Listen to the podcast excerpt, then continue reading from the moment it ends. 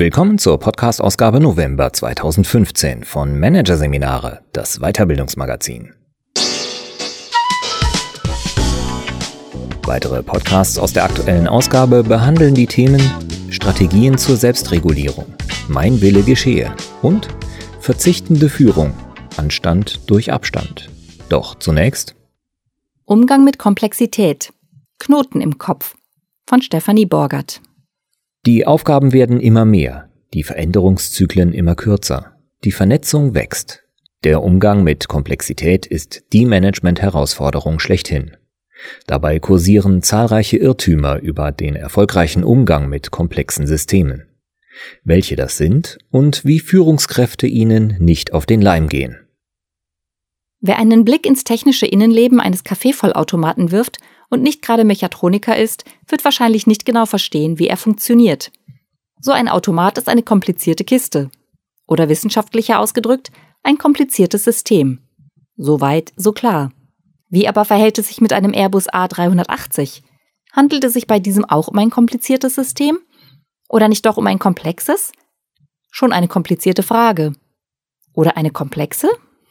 Die meisten Menschen würden den Airbus wohl als komplex bezeichnen. Denn es hat sich eingebürgert, den Begriff komplex für besonders kompliziertes zu verwenden. Komplex steht sozusagen für komplizierter als kompliziert. Soweit dieses Verständnis verbreitet ist, so falsch ist es auch. Dass der Begriff komplex eine Steigerungsform von kompliziert ist, ist ein Irrtum. Der wohl grundlegendste, aber bei weitem nicht der einzige, der über Komplexität kursiert.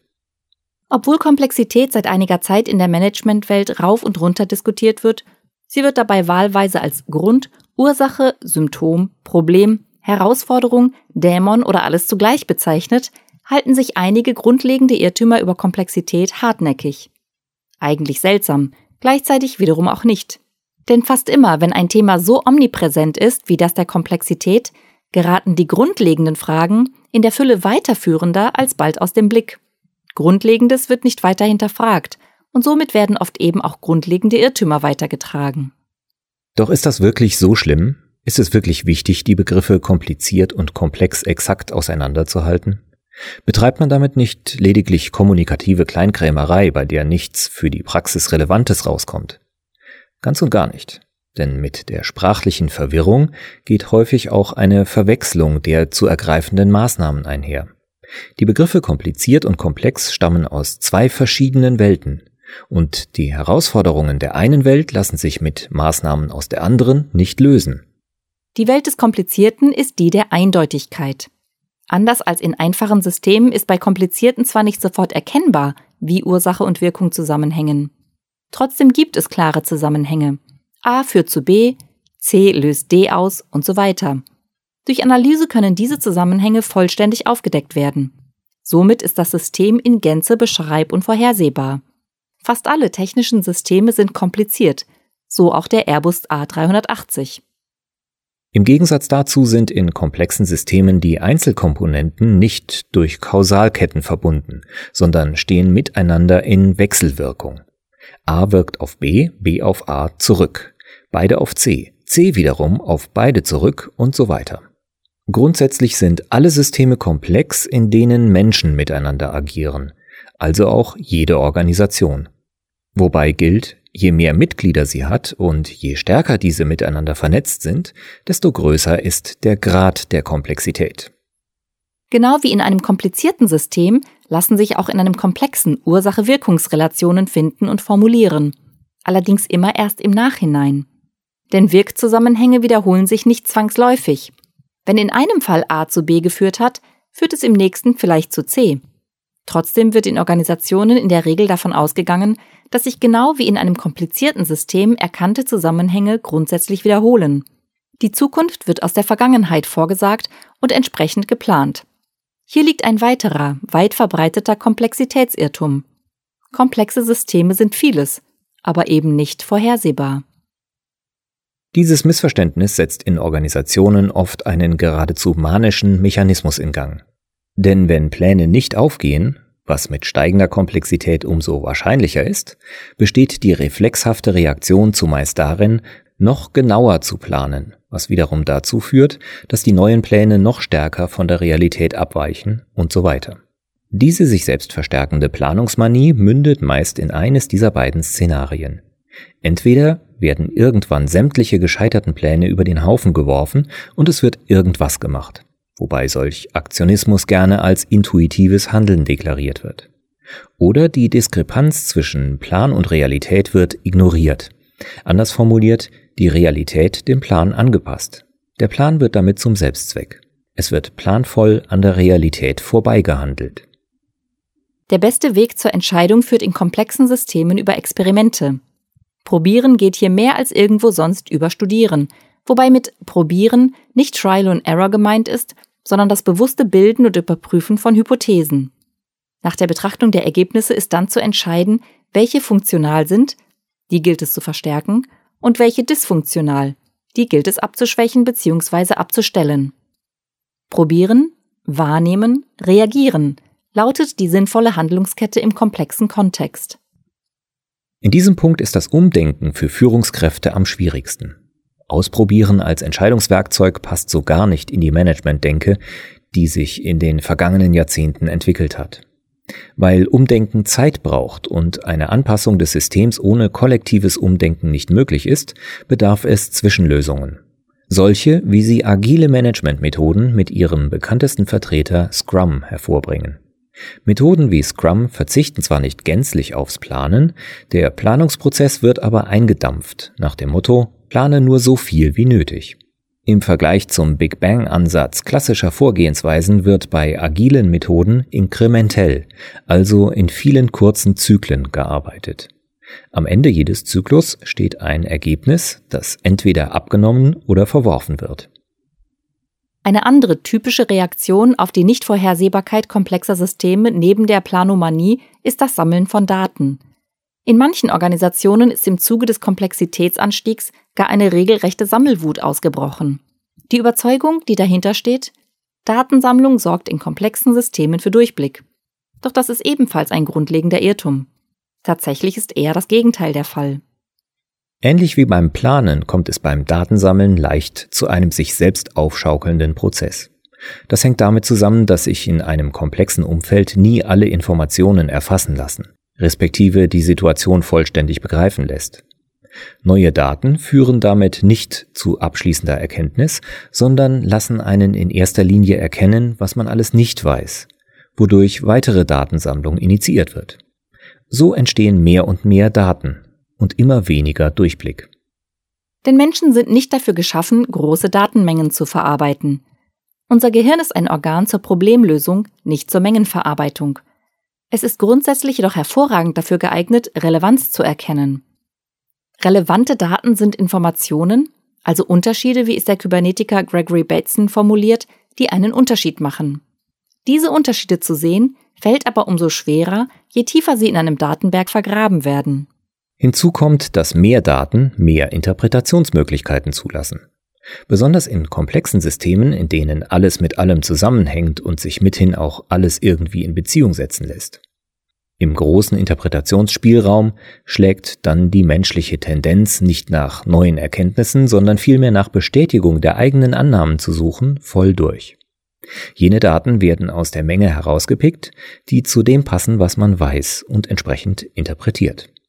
Zugespitzt formuliert, Je komplexer ein System ist und je mehr Daten man darüber besitzt, desto schwieriger ist es, neue Erkenntnisse über das System zu gewinnen. Besonders Experten begehen diesen sogenannten Bestätigungsfehler, weil es ihnen aufgrund ihres Fachwissens besonders leicht fällt, die Daten ihren bestehenden Annahmen anzupassen. Das ist ein Grund, warum der weltweit verbreitete Glaube, dass Expertentum das Wichtigste ist, um in komplexen Kontext zu bestehen, ein Irrtum ist. Die Experten werden es schon richten, lautet die generelle, nicht immer offen geäußerte, aber doch bei fast jedem vorhandene Überzeugung. In der komplizierten Welt bestätigt sich diese zumeist auch, in der komplexen nicht. Ein weiterer Grund, warum Experten in komplexen Systemen nicht die herbeigesehnten Heilsbringer sind, sie sind überdurchschnittlich stark darauf geprägt, die Zukunft auf der Grundlage der Vergangenheit zu erklären. Eben genau jenen Weg zu gehen, der in komplizierten Systemen sicher zum Ziel, in komplexen Systemen aufgrund ihrer Unvorhersehbarkeit jedoch häufig gegen die Wand führt. Die Praxis zeigt, dass Experten vor der Wand oft in Bewegungslosigkeit verfallen. Hintergrund ist der Verlust der Kontrollüberzeugung. Denn die Überzeugung, etwas kontrollieren zu können, ist ein starker Motivator, um ins Handeln zu kommen. Jene, die am wenigsten in Starre verfallen, oft sogar kaum ins Stocken kommen, wenn sie auf einem Weg nicht weiterkommen, sind Generalisten. Der Grund ist, dass sie immer auch alternative Routen im Kopf haben, auf die sie umschwenken können. Was sie im Kontext der Komplexität darüber hinaus auszeichnet, diesen geradezu zu ihrer Domäne macht, sie können leichter Zusammenhänge herstellen und achten mehr auf Wechselwirkungen, weil sie nicht auf der Detailebene der Wissensilos zu Hause sind. Weil sie weniger wissen, sehen sie mehr. Natürlich braucht es in einer Organisation, ganz gleich wie komplex sie ist, nicht nur Generalisten, sondern immer auch Fachexperten.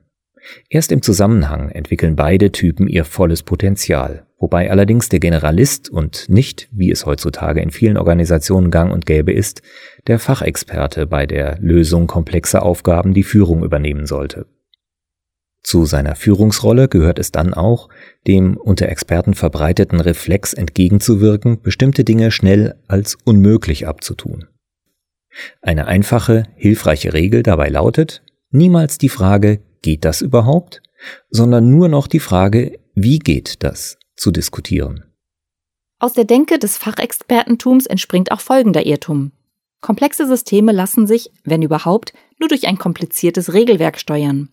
Hier wurde wieder eine Erfahrung aus der komplizierten Welt auf die komplexe übertragen. Tatsächlich verhält es sich in letzterer genau umgekehrt. Je komplexer ein System, also etwa eine Organisation ist, desto systemrelevanter sind einfache Regeln. Sie bilden die Restriktionen, nach denen sich das System verhält und die durch das Verhalten des Systems entstehen. Eine Wechselwirkung, die es in komplizierten Systemen nicht gibt. Ein Blick in die Natur verdeutlicht die Wirkweise einfacher Regeln im komplexen System. Fischschwärme sind komplexe Systeme, die bei Angriffen komplexes Verhalten zeigen. Entweder teilen sie sich, um den Angreifer in ein Entscheidungsdilemma zu manövrieren, schwimmen hinter dem Angreifer oder geordnet auseinander.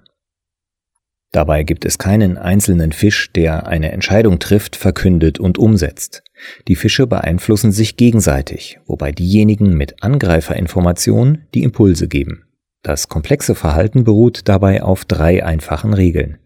Erstens, halte den Abstand zu den anderen Fischen. Zweitens, halte die Geschwindigkeit der Nachbarn. Drittens, vermeide Kollisionen. Würden sich nicht alle Fische an diese Regeln halten, würde das komplexe System chaotisch werden. Die Fische würden sich sozusagen gegenseitig die Köpfe einschwimmen. Genau dieses Fehlen einfacher Regeln ist es, das in komplexen Systemen oft zu Kollisionen führt.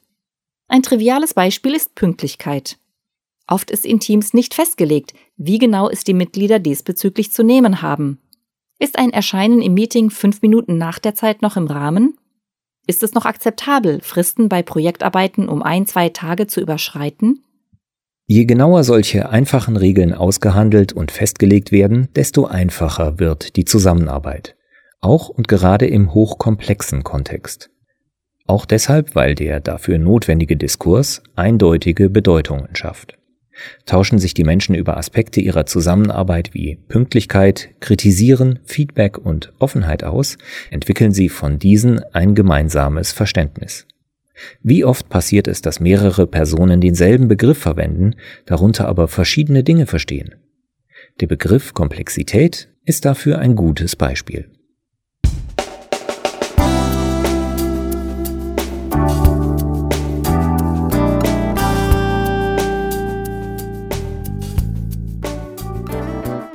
Sie hörten den Artikel Umgang mit Komplexität. Knoten im Kopf von Stefanie Borgert aus der Ausgabe November 2015 von Managerseminare, produziert von Voiceletter. Weitere Podcasts aus der aktuellen Ausgabe behandeln die Themen Strategien zur Selbstregulierung, Mein Wille geschehe und Verzichtende Führung, Anstand durch Abstand. Weitere interessante Inhalte finden Sie auf der Homepage unter managerseminare.de und im Newsblog unter managerseminare.de/blog.